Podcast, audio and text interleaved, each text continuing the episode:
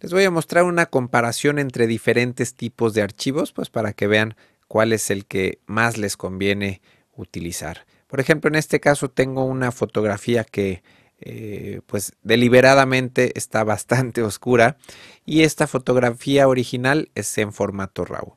Voy a abrir una carpeta en donde tengo guardada esta imagen. La tengo acá marcada en rojo. El archivo original es RAW. Y bueno, acá en rojo también vemos su XMP.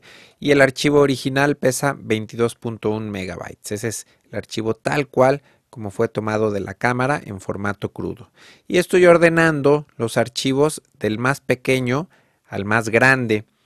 Eh, vemos que el archivo más pequeñito es el archivo lossy DNG, eh, que de 22.1 megabytes se redujo a 7.5. Eh, después le sigue el formato JPG, que lo exporté al 100% de calidad. Vemos que pesa 9.5 megas. Eh, le sigue el formato DNG. Este formato DNG no tiene compresión, es decir, es el del archivo RAW original.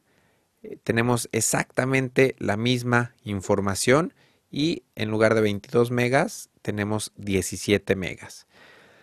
Eh, tenemos este archivo TIFF, no tiene compresión, pero ya reducimos un poco la profundidad de color. La cámara con la que tomé esta foto tiene 14 bits y al pasarlo a TIFF tuve que reducir la información a 8 bits por canal y le apliqué compresión zip. En este caso apliqué compresión LZW. El archivo PSD, este archivo ya no tiene compresión, es decir, ya no podemos reducir el, tamaño del archivo. Este es el TIFF normal sin reducción en el peso del archivo. Este TIFF está a 16 bits eh, con compresión zip.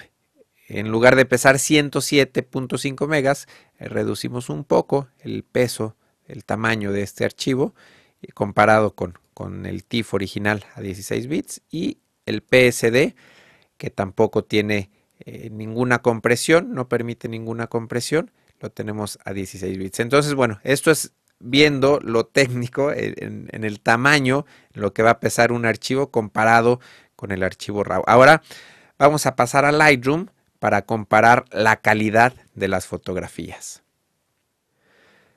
Para poder comparar, bueno, les, les comentaba que esta foto está muy oscura y pues no es una buena fotografía para comparar. Lo que voy a hacer, o mejor dicho, lo que hice, fue aplicarle un ajuste muy radical a esta fotografía. Acá del lado derecho podemos ver que le, apliqué más 1 de exposición, menos 50 de contraste, iluminaciones menos 100, sombra 100, blancos menos 100 y negro 100, claridad más 100, intensidad más 50 y saturación más 25. Es decir, son ajustes bastante, bastante extremos y esto es para forzar al archivo crudo original para ver qué tanta información le podemos rescatar.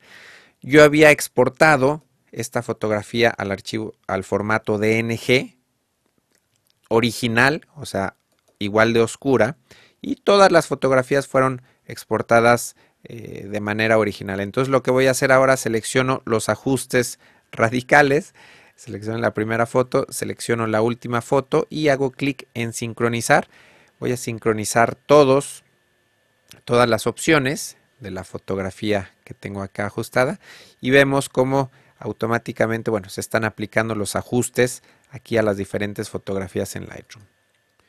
Una cosa que descubrí recientemente en Lightroom 4 es que los ajustes eh, los aplica de manera muy similar a todas las fotografías, a todos los formatos exportados. Por ejemplo, estamos viendo en pantalla la fotografía original en formato RAW con ajustes radicales aplicados y vamos a ver la fotografía en formato JPG oscura exactamente con los mismos ajustes aplicados. Entonces estoy cambiando entre RAW y JPG y vemos que ya no hay tanta diferencia al aplicar los ajustes como había antes. Ahora vamos a ver algo también muy interesante.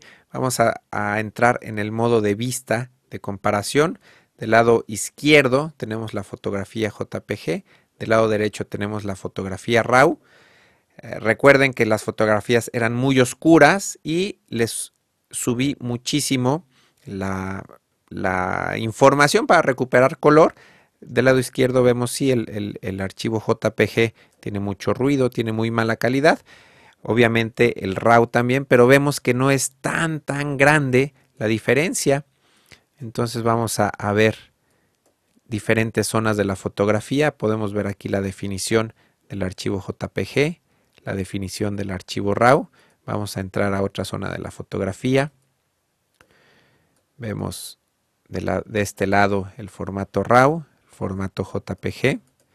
Eh, por ejemplo, en esta zona es, muy crítica. Va, va, a haber por ahí muchos halos morados debido al lente con el que fue tomada esta fotografía. Entonces tenemos la fotografía RAW del lado derecho comparada con la fotografía JPG del lado izquierdo. Vamos a comparar ahora el archivo RAW que tenemos del lado izquierdo contra el archivo DNG con compresión o lossy DNG. Vemos que, bueno, ya los, los colores, eh, por ejemplo, en esta zona, veo los archivos mucho más parecidos, aunque el, formato lossy DNG fue el, el más pequeñito, el más ligero, vimos una reducción bastante, bastante importante en el peso, en el tamaño de la fotografía y estoy viendo, buscando artefactos de compresión y bueno, en esta foto en particular eh, no veo gran diferencia.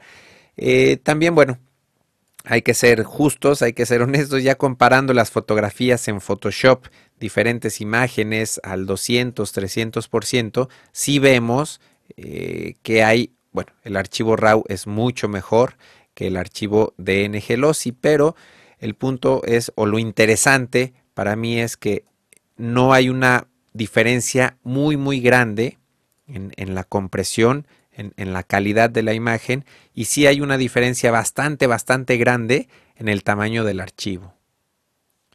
Finalmente vamos a comparar el JPG del lado izquierdo contra el Lossy que está del lado derecho y bueno, Acá ya vamos a ver, veíamos que el LOSI se parece, el DNG LOSI se parece mucho más al archivo RAW original. En el archivo JPG veo mucho más contraste y eh, pues bueno, veo también un poco más, más de ruido.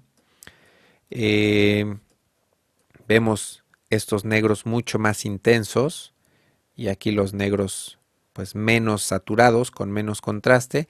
Para mi gusto, eh, pues el archivo DNG Lossy, aparte de que es más ligero, eh, tenemos mejor definición en la fotografía. Acá esta zona era una zona muy brillante y bueno, estamos viendo cómo pudimos recuperar bastante información con el archivo DNG Lossy y algo que también me llamó la atención en esta y en otras fotografías es que a pesar de que es un archivo JPG a solamente 8 bits por canal, las zonas de altas luces, como este en este caso, eh, sí las nuevas herramientas de Lightroom nos permiten recuperar bastante, bastante información en las zonas tanto de sombras como de altas luces. Entonces, bueno, esta es una diferencia muy grande que encontré en Lightroom 4, la manera en que trabaja eh, pues mucho mejor con los archivos JPG y también estamos viendo la nueva opción de trabajar con archivos